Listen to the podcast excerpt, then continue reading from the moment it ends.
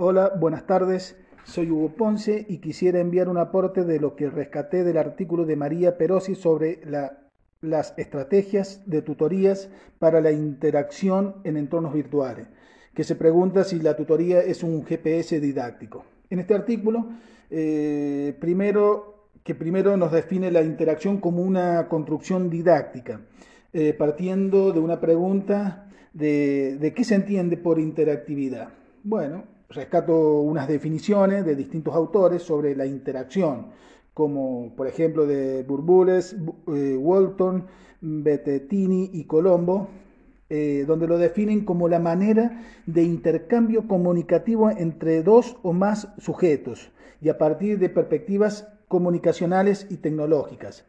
Aparte de estas definiciones de estos autores, existen una referencia a la interacción y que los vincula con los procesos cognitivos de navegación y lectura y también las actividades que los estudiantes deben realizar en el marco de la propuesta educativa. Y así sucesivamente eh, con la corrección de las actividades a través de correos electrónicos, eh, foros, etc.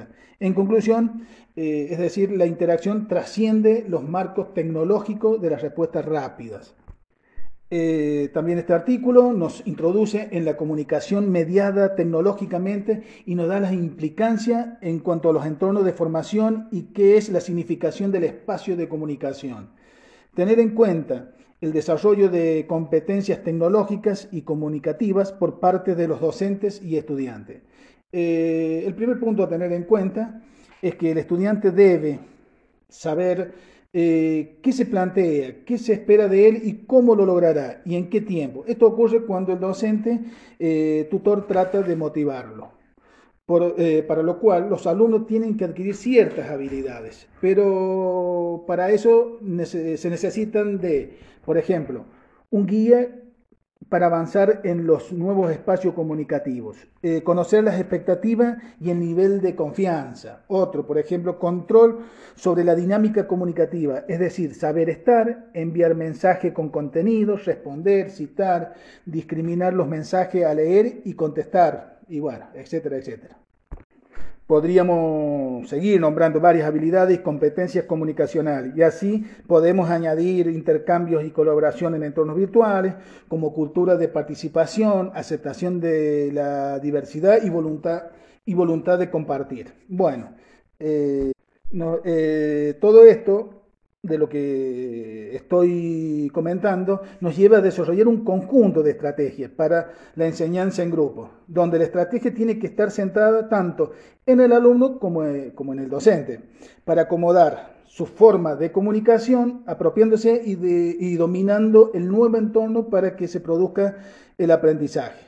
Bueno, dejando atrás esto de del desarrollo de las competencias tecnológicas, eh, nos metemos en otra implicancia que tiene que ver con en este artículo que nos habla María Perosi, es en, la, es en el apoyo y guía para la adecuada percepción del entorno de comunicación.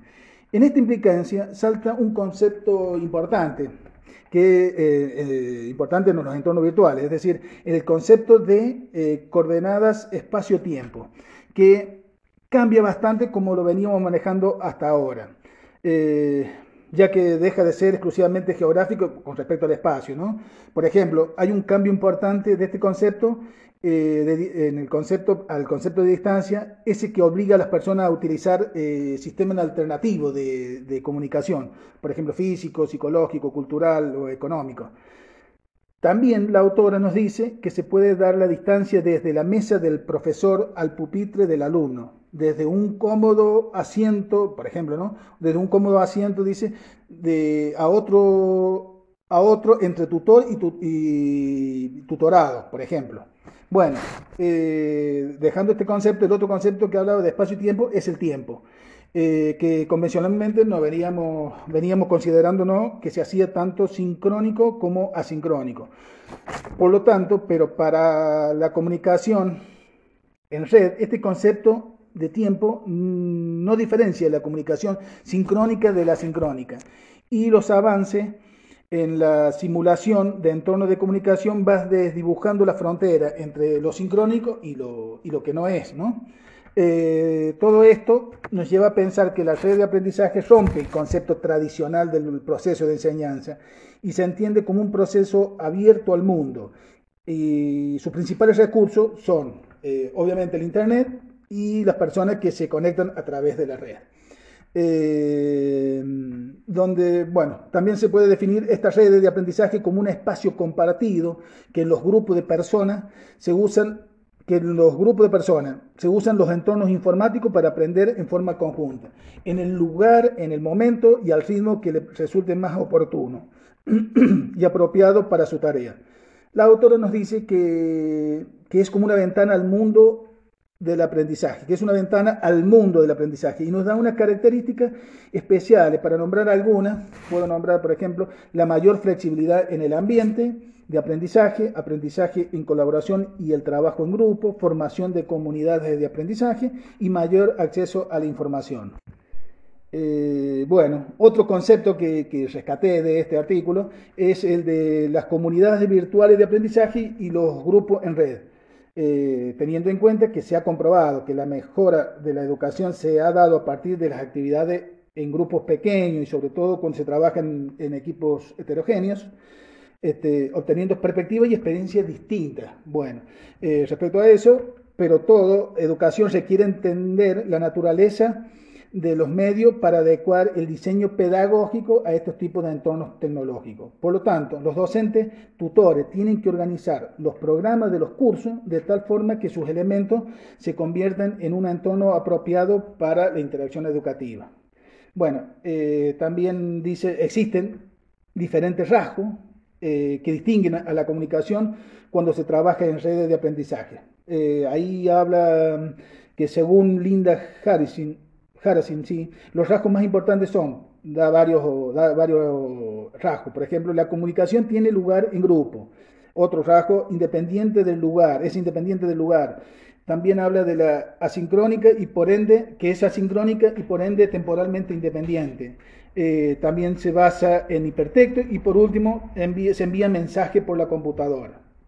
Eh, estos rasgos nos acercan a un concepto de comunidades virtuales de aprendizaje y de grupos virtuales de aprendizaje colaborativo, diferenciando la primera, es decir, las comunidades virtuales de aprendizaje, en que consiste en un espacio de encuentro creado para albergar y dar forma a la acción comunicativa de carácter interactivo, de manera ordenada y en función de los, objetivos comunes de aprendizaje a lograr. Por otra parte, entendemos a los grupos este, eh, virtuales de aprendizaje colaborativo que tienen distintas concepciones según distintos autores. Por ejemplo, para Duarte y Sangrá sostiene que debe existir un trabajo cooperativo y se da cuando el trabajo colaborativo es un proceso en que cada individuo aprende más de lo que aprendería por sí solo, fruto de la integración de los integrantes del equipo. Pero bueno, ya como ya dijimos, no es fácil construir el concepto sobre el aprendizaje colaborativo mediado por la computadora.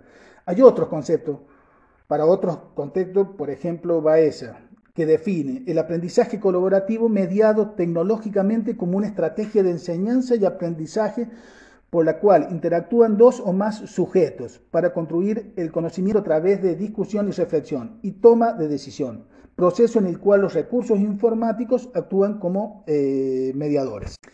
Y por último, eh, llegamos, ah, por último de lo que quiero aportar, eh, una pregunta muy interesante que dice, ¿qué es lo que realmente aporta la computadora y la red para transformarse en mediadora? Hoy, el instrumento de mediación social en su construcción cultural tiene una determinada capacidad transformadora. Esto tiene que ver con la inclusión de la informática, por ejemplo, la relación tiempo-comunicación, la velocidad, cómo se transmite la información, ya sea persona a persona o, y grupo a grupo actualmente, con los servicios de Internet, es mucho mayor, es decir, en forma, ha crecido en forma exponencial respecto a lo que se hacía antes, como era el correo postal, por ejemplo ahora ya no depende de la mediación humana directa, sino de la propia tecnología, generando un rompimiento de la relación tiempo-espacio, eh, de escala humana a escala tecnológica, eh, modificando la relación sujeto-sujeto, ahora como sujeto-tecnología-sujeto. Este, bueno, eh, es un aporte que quería hacer eh, eh, por el artículo este y bueno, nos seguiremos leyendo, escuchando. Gracias.